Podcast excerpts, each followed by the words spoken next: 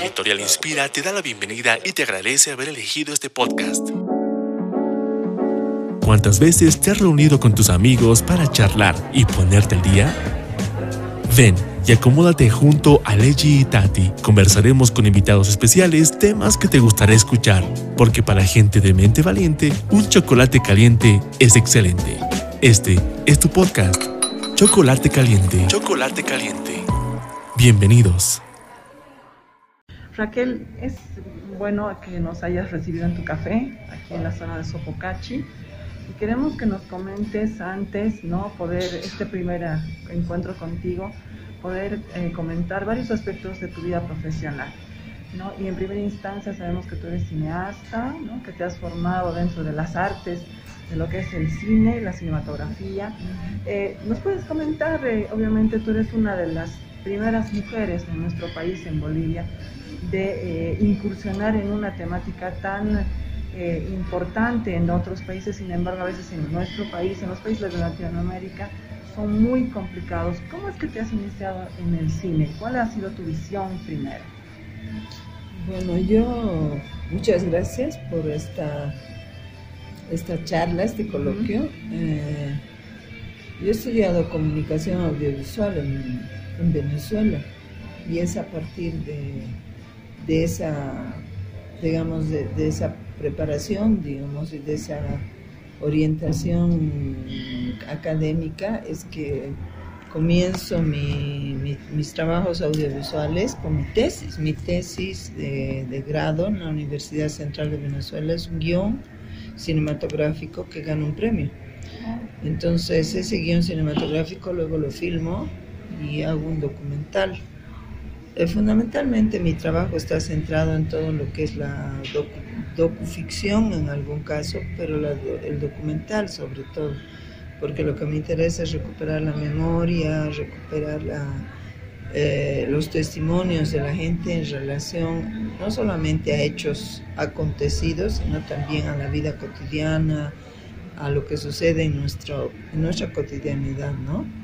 Em, en ese sentido siempre he tenido un trabajo más orientado hacia esa línea y he hecho trabajos de ficción también, pero no es lo que más me, más me interesa, lo que más me interesa es ese trabajo colectivo con la gente, ese trabajo en que la gente se compromete con tu proyecto, se compromete con la imagen, se compromete con tu, además con tu mensaje, con lo que tú estás diciendo, con tu concepto, y se siente representada, ¿no? que eso es bien importante porque en el área audiovisual que está muy contaminada con la publicidad, también hay que decirlo, hay una contaminación muy fuerte. La publicidad ha generado de la imagen una mercancía en muchos casos, no una representación ni un testimonio. Entonces la gente se siente utilizada. No es que la gente siente que es sujeto de, sino que es objeto de. Entonces, en ese sentido, también eso ha generado mucha resistencia, en, en, los sujetos, ¿no? en, las personas con las cuales vas a trabajar, ¿no? porque la publicidad lo que hace es desmembrarte, fragmentarte y generar mercancía para consumo. ¿no? Entonces, además genera realidades ficticias, realidades que no son realidades, entonces estás, estás generando mentiras que la gente al final se da cuenta de que no que en vez de ayudarlas las perjudica, ¿no? Y por otro lado también hay, ha habido, y ahora creo que menos, pero ha habido una utilización muy, muy poco, digamos, ética de los espacios, del apoyo de las gentes para utilizar los escenarios, sus, sus eh, abrirte las puertas para utilizar su, su utilería, su entorno, sus propias narrativas, sin ningún reconocimiento, ¿no? Y eso es algo que también tenemos que cambiar. Exacto.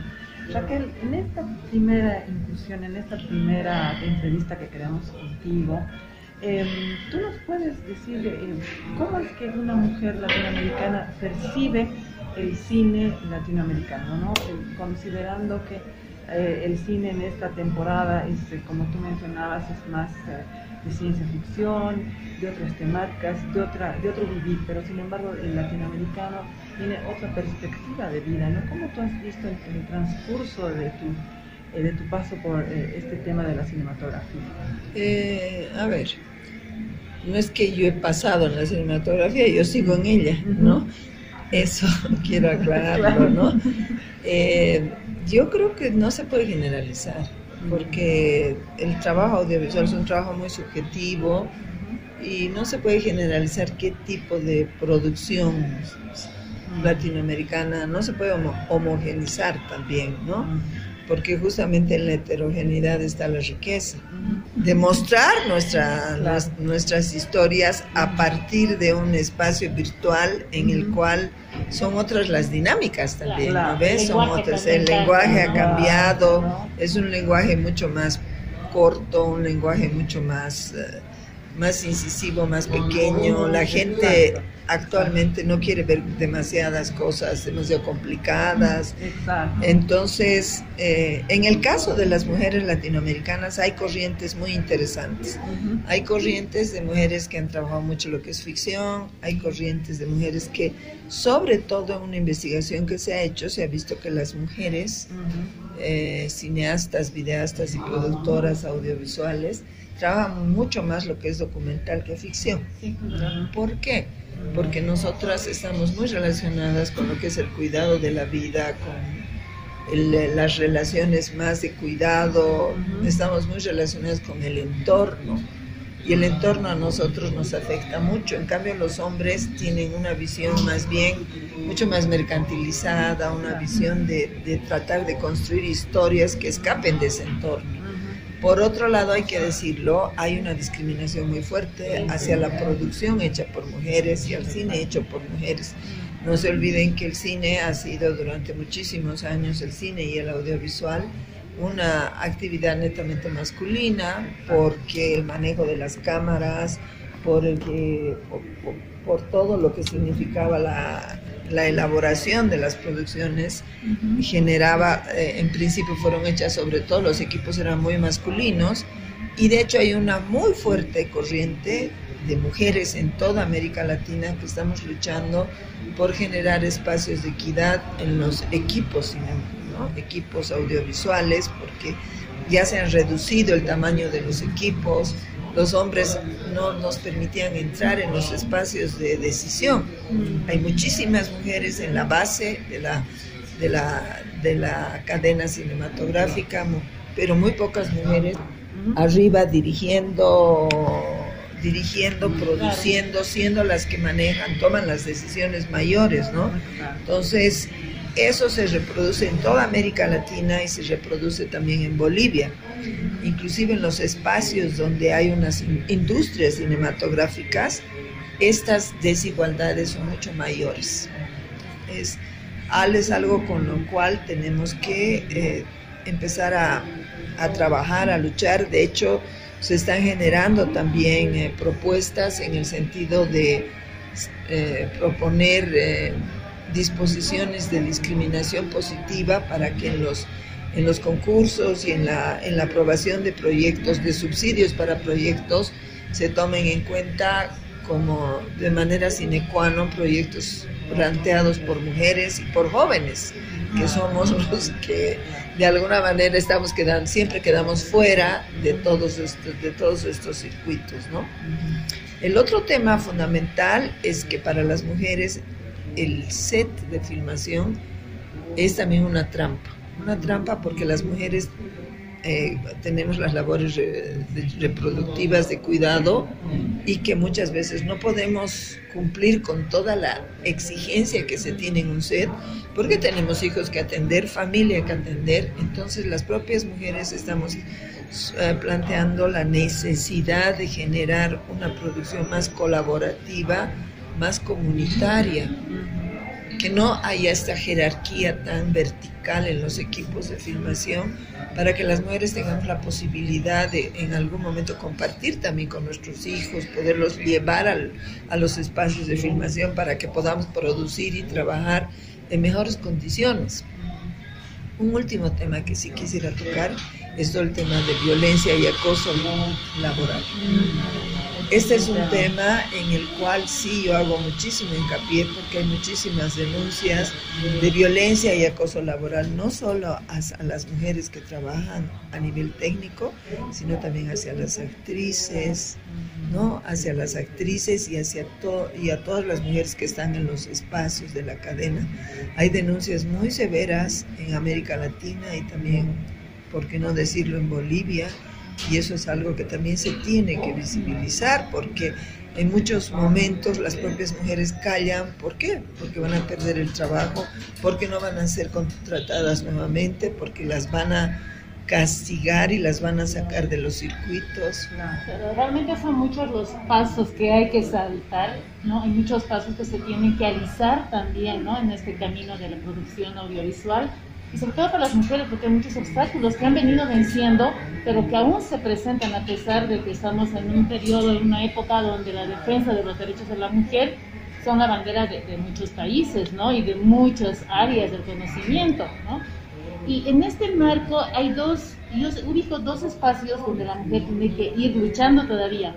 Uno que está detrás de cámaras, ¿no? Mm. Todo lo que es la producción, guionización, etcétera, y los roles que le han sido asignados, ¿no? Para cumplirlos dentro de, ellos, ¿no? Por ejemplo, vestuario, que hay datos mm. más ah, altos, digamos, en cuanto a participación de la mujer en estas tareas, que lo que decías, eh, Raquel, ¿no? Por ejemplo, la producción, guionización, dirección, que cada vez se hace más pequeña, ¿no? En la participación de la mujer. Y el otro espacio ya es en el protagonismo y cómo participa dentro de las producciones, ¿no? o sea, ya en el guion mismo, qué rol cumple la mujer, ya sea en un documental, ya sea en, el, en una película, cualquiera de los géneros que tenga, ¿no? de ficción, drama, etcétera. ¿Tú dices delante de cámaras? Sí, sí, sí, ya el producto final. Ya. ¿no? La cosificación de la mujer, por ejemplo, algo que todos manejamos, ¿no? Pero si eso ha ido cambiando, si ha ido evolucionando, si se le está mostrando a la mujer bajo otros criterios, hablando del cine boliviano y del cine latinoamericano. Eh, mira, hay, hay un proceso. No podemos negar que hay un proceso de cambio. Las, las mentalidades también están cambiando. La lucha de las, de las organizaciones de mujeres por tener eh, mayor reconocimiento, mayor visibilidad, no como como tú dices, no como objeto, como digo yo, sino como sujetas creadoras, como sujetas productoras, como sujetas ¿no? Eh, en el proceso de construcción de la imagen y de la narrativa audiovisual es cada vez más fuerte, pero eso no quiere decir que no exista lo otro, ¿no? Tenemos un, un mercado, un sistema de mercado muy, muy duro, donde la imagen está centrada en una serie de estereotipos, por ejemplo, en el caso de las mujeres delante de cámaras, tienes que tener ciertas características, tienes que tener ciertas condiciones y bueno, la cámara también o te engorda o te enflaquece o no sé qué, pero finalmente de dónde y desde cuándo se ha decidido que ese canon de belleza sea el que debe regir o primar. En el Renacimiento las mujeres eran más voluptuosas, y era un signo de belleza y nadie hacía demasiado problema. Si tú miras, por ejemplo, las producciones asiáticas, ves cómo hay mujeres que su canon, el canon de belleza es otro. Entonces creo que esta, esta ¿cómo diría? Este sojuzgamiento a los estereotipos del mercado, a la visibilización de las mujeres. Por ejemplo, en los, yo estaba viendo ahora en los concursos de belleza en Europa. Se están manejando otros criterios, ¿no? Otros criterios no necesariamente tienes que ser 60, ¿qué es? 90, 60, 90, sino tener otras características y ser más pues una mujer del cotidiano, como somos todas. Más real, digamos. Claro, más real. Ahora, eh, esto de la, de la discriminación de, la, de las mujeres en los espacios los espacios de producción y cinematográfico son mundiales.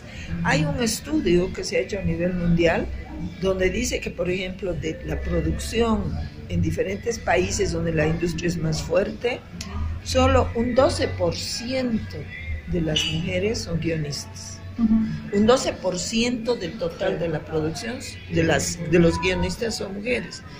Un 2% son directoras. O sea, si ustedes ven cómo se reduce esa pirámide y claro, la mayor cantidad de mujeres están en vestuario, en utilería, en maquillaje, en producción muchas, pero en niveles más de auxiliatura. hay muchas auxiliares de dirección, hay muchas auxiliares de sonido, hay muchas productoras de campo. Tiene que ver con la toma de decisiones claro. que decías, ¿no? Ahora también eso tiene que ver con la, cómo nos miramos las mujeres en esos espacios. Porque en las escuelas de cine, en las escuelas de comunicación, cuando se ponen los equipos, yo lo he visto porque he dado clases, entonces lo sé. Se conforman los equipos y las chicas dicen, no, tú, tú vas a hacer la cámara al chico y, yo voy a hacer la producción o yo voy a conseguir las cosas o yo voy a maquillar o yo... Yo decía, pero ¿y por qué no diriges? ¿O por qué no escribes? Ah, es que tengo miedo, es que igual tiene miedo él igual tiene miedo el otro. O sea, ¿cuál, ¿cuál es el problema? El problema también son esos roles asignados que nos vienen desde la familia, desde la escuela, que los vamos, los vamos internalizando y los naturalizamos. Entonces, contra eso también hay que pelear. Sí, tienes toda la razón, Raquel, porque en el, el festival que hubo en Málaga, en España, ¿no es cierto? Ahí declaró una cineasta, ¿no? Dijo, ¿cómo nos estamos percibiendo como mujeres? Nosotros mismos estamos rezagándonos a roles que se nos han sido asignados desde pequeños, ¿no? Y que no nos damos la oportunidad, que va más allá de poder o no poder, ¿no? Ahora, por ejemplo, si a mí me gusta ser vestuarista y quiero ser vestuarista, está es una maravilla. Lo voy a hacer con creatividad, lo voy a hacer bien, lo voy a hacer de la mejor manera, pero lo que tiene que suceder es que en este sistema tan vertical de toma de decisiones, mi criterio como vestuarista tiene que ser escuchado. Y el rato en que están filmando y yo veo algo, debería tener la posibilidad de decir, ¿saben qué? Un ratito, eso no está funcionando bien, es, eso no funciona bien por esto, por esto, por esto, y que mi criterio sea tomado en cuenta. Y lo que sucede normalmente es que un director hombre dice, no, tu rol está allá, tú ya has hecho lo que tenías que hacer, no te metas en mi campo que es dirigir. Entonces, cuando dirige una mujer, ahí viene la presión que el director de fotografía, que el director de arte, que el director, que no, que así, que no sabe, que no pone, que no sabe de la luz, que por qué no ha puesto la luz aquí, no, no, no, no tiene conocimiento y empieza. Los obstáculos. Claro. Y empiezan a presionarla y hacerlas, hacernos sentir inseguras. Claro no podemos, no sabemos. Entonces tenemos que, justamente por eso, todo el tiempo dar examen. ¿Estará bien? ¿No estará bien? estamos dando examen permanentemente frente a gente que de repente ni, ni sabe, ni le interesa además, ni le interesa lo que tú estás haciendo, que eso es lo más terrible. Los equipos no se, no se interiorizan muchas veces los técnicos, o sea, van a poner la luz aquí, allá, el espacio, qué hay que poner, qué hay que hacer. No saben qué va a ser la actriz, no saben o el actor, o, no saben a quién, van a, a quién vamos a entrevistar, qué es lo que va a decir. Tú les pasas los, los guiones o los textos, ni siquiera los lee. Entonces ahí también es todo un proceso de cambio. Porque una producción, si no tiene una con penetración de todos todo el equipo, va a perder mucha riqueza pues, y mucha frescura. Hay un aspecto que tocaste muy importante que tiene que ver con la formación ¿no? de los jóvenes en las universidades o en los centros de, estudio para producción audiovisual. ¿Cómo se está trabajando eso? Tú lo haces en tu aula, pero a nivel de sistema, ¿cómo lo estás viendo? Mm, mira, la verdad es que creo que hay muchas deficiencias en ese sentido y esas deficiencias van por cómo también los docentes ven y cómo los docentes eh, pasan la información, por decirte algo. Y segundo, por cómo nos organizamos como equipos de producción. ¿no? Yo pienso que falta mucho en las currículas de incorporar esta mirada de género y de diversidades, porque finalmente eh, eso es lo que también se tiene que ver, ¿no ve? O sea, en qué medida estamos generando una mirada distinta de una sociedad que no solamente es, es no es homogénea, sino heterogénea, no solamente es heterosexual, que tiene mil y un visiones, y esa tu sensibilidad, o sea, sobre todo, sobre todo las escuelas deberían fomentar la creatividad, sobre todo, porque la técnica, el manejo de los efectos, el manejo de las cámaras, todo eso se aprende, todo eso. Ya le harás al principio serás medio, no sé, pues no lo harás bien, pero lo aprendes. Con la experiencia vas lo vas aprendiendo, pero la creatividad, el talento, mejorar, eso, la sensibilidad, es algo que e, eso es lo que hay que incentivar en las escuelas. Eso, es importante, Raquel. Las nuevas, em, esto de la creatividad con la tecnología, con el que ya no hay, digamos, esos, esas fronteras físicas que antes teníamos, digamos, porque bueno, antes si alguien decía viajaré a China, oh China, tan lejos, ¿no? Ahora la tecnología y todo lo demás, ya no existe fronteras porque es más fácil comunicarse y todo eso. ¿Cómo está influyendo en el ámbito cinematográfico toda esta temática de la tecnología, de casi la homogeneización, digamos, de, una cultura, ¿no? Que ya todos vemos lo que sucede en Pakistán, como lo que sucede en Sudamérica, como lo que sucede en África. Entonces, ¿cómo estás observando en este sentido? Claro, como decía, pues de alguna manera Castells, ¿no? Estamos hablando de una aldea global, ¿no? Estamos llegando a una aldea global donde, eh, digamos, lo que se produce en Japón es fácilmente entendible en Bolivia, ¿no? Y no solo en Bolivia, sino en el pueblito, en, Machacamarca, por decir algo. Entonces, las distancias en el tiempo y en el espacio, sobre todo en el espacio, se han acortado en cuanto a que puedes encontrarte con culturas diversas, pero al mismo tiempo eso está generando algo que es un poco complicado, que es la homogenización, porque digamos, si los japoneses tienen la posibilidad de producir 800 videoclips, nosotros tenemos la posibilidad de producir 3. Entonces, vamos a recibir los 800 videoclips de, nosotros, de ellos y vamos a asumir eso. Y eso es lo que pasa con los jóvenes. O sea, yo me he quedado sorprendidísima cuando he ido a la cinemateca y había el, el ciclo de cine coreano. Había una fila que yo nunca había visto en la cinemateca, que daba la vuelta de puros changos y changas que querían ver ese cine. O sea, eso te dice, bueno, algo, ¿no? Eso te tiene que dar alguna señal. En cambio, este, estos tres van a llegar a los coreanos, pero como tienen tanto, o japoneses, a ver si lo ven o no lo ven.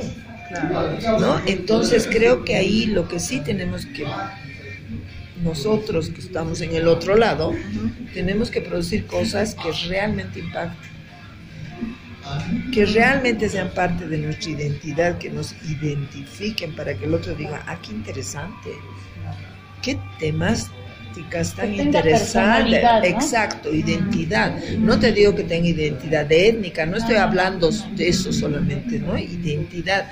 O sea, es, esta ciudad tan rica, ¿qué cosas le podemos mostrar a, aquel, a aquellos que estos no tienen allá? Nuestros árboles, nuestros personajes, nuestra nuestra historia, nuestra, nuestra forma de ver la vida. ¿Y nuestras... ¿Por qué tantos años no se construyó esa identidad?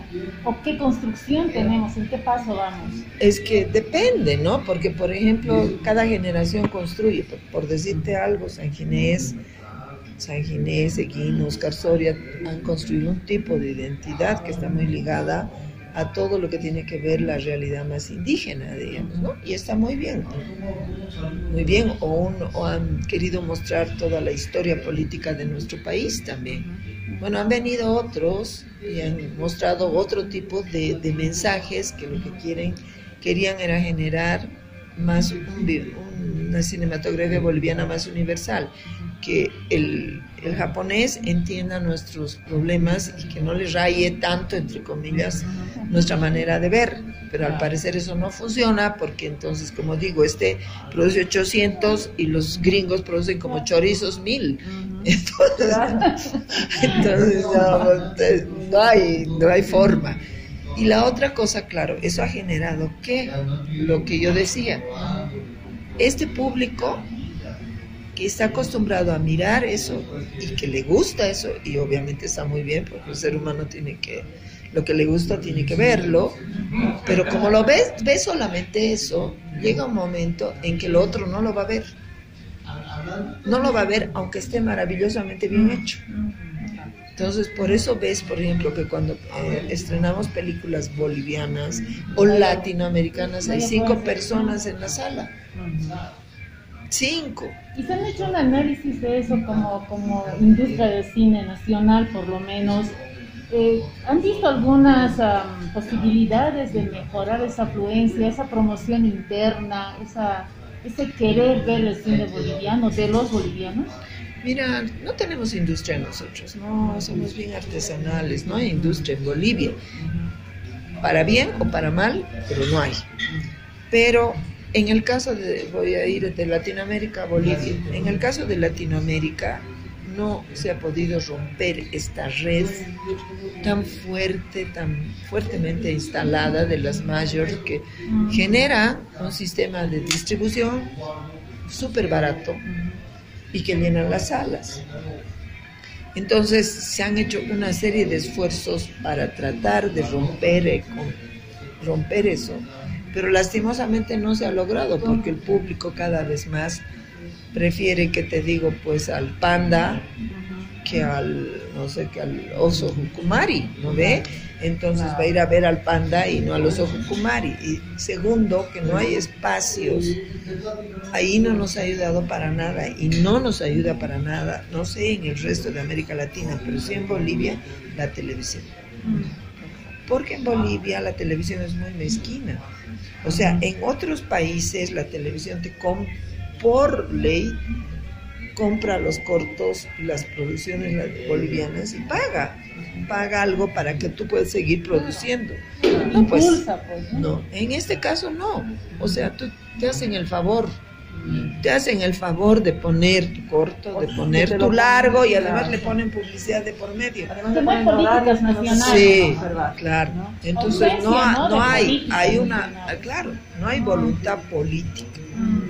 No hay voluntad. Y tú dices, es, es terrible porque el cine y el audiovisual boliviano, a pesar de ser tan chiquito, a pesar de ser tan pequeño en número, en número de producciones, es uno de los más premiados en América Latina, tanto en cinematografía como en el audiovisual. Tenemos alrededor de más de un centenar de premios de diferentes festivales, de diferentes espacios en los cuales se reconoce al al audiovisual boliviano fuera de Bolivia, pero al interior cada vez menos. Ha habido producciones, Raquel, eh, hablando de audiovisuales, por ejemplo, muy buenas las de San Ginés, históricas y políticas, ¿no? Pero ha habido también eh, propuestas interesantes de jóvenes. Ahorita me viene a la memoria, por ejemplo, eso de, estos dos hermanos, ¿no? Ah, sí. Eh, Jofre, no me acuerdo si son ellos, entonces, ellos han puesto una, una producción impecable en términos, por ejemplo, de, del audiovisual, impecables en audio, en sonido, entonces, pero al parecer les ha costado demasiado, digamos, poder poner, digamos, y observar esta producción que es muy buena. Sí, por eso es que creo que aquí hay una serie de cuellos de botellas. Tenemos muy pocas salas, por decirte algo, tenemos muy pocas salas, los dueños de salas quieren ganar lo más que pueden entonces no quieren meter ni cine latinoamericano ni cine boliviano porque según ellos esto no, no genera ingreso. Y deberían hacerlo obligados, porque ahí si tú llevas colegios, si llevas estudiantes de universidades con precios más bajos, la gente va a ir. La gente va a ir. O sea, tenemos que generar incentivos. Y la televisión igual tiene que generar incentivos, aunque su rating baje a cero menos cero menos cero con las películas bolivianas tienen la obligación de mostrarlas. Porque eso es eso es generar identidad y generar pues digamos de alguna manera una necesidad de verte en la pantalla no nosotros yo por lo menos y con el con un grupo de cineastas acá hombres y mujeres hemos hecho varias varias experiencias de alternativas de difusión de materiales audiovisuales y nos ha ido muy bien. No es que la gente no quiere ver, lo que pasa es que los mecanismos no funcionan. La gente quiere verse, quiere reconocerse, quiere mirarse. Y aunque si el producto no está, ah, y esa es la otra cosa también, ¿no? Tenemos que mejorar la calidad de nuestros productos cada vez más. O sea, puede ser que los guiones, porque una de las fallas mayores son los guiones, y justamente eso viene por lo que yo decía, no se incentiva la creatividad, no se incentiva la sensibilidad, no se incentiva a escribir. La investigación. La investigación, exactamente, no se incentiva. Entonces, tenemos muy buenos productores, muy buenos eh, técnicos, ¿no? Postproductores, sonidistas, camarógrafos excelentes, pues no tenemos conceptos claros, no tenemos creatividad en lo que vamos a narrativas que emocionen eh, y jalen al público porque no se produce pues para que yo misma me vea en mi casita, ¿no ve? Es produces para que otra gente lo vea y se identifique. Entonces, eso nos falta también, ¿no? Y nos falta no solo a nivel del cine de mujeres, sino a nivel general. Si tuviéramos que eh, plasmar un mensaje, una idea para convocar a, o invitar a la gente que pueda ver el cine latinoamericano, el cine boliviano, ¿qué diríamos de él para cautivar a la gente? Yo las dos ideas que manejaría es, eh, las pantallas son nuestras, veámonos en esas pantallas, ¿no ve? Nuestras historias somos historia de nuestras historias. O sea, somos historia de nuestras historias. Entonces, veámonos en esas, en esas imágenes, ¿no? O, igual en el, sonido. De, por ejemplo, la Lucrecia Martel en, en Argentina plantea una cosa muy interesante. Ustedes que hacen sonido, es del manejo del sonido como personaje el sonido como personaje que normalmente en la producción audiovisual el sonido está de apoyo a la imagen. Ella plantea que es al revés, que el sonido tendría que romper, porque en la imagen te está mostrando, por, por decirte, sexo, festival de comida consciente, la imagen te está mostrando eso.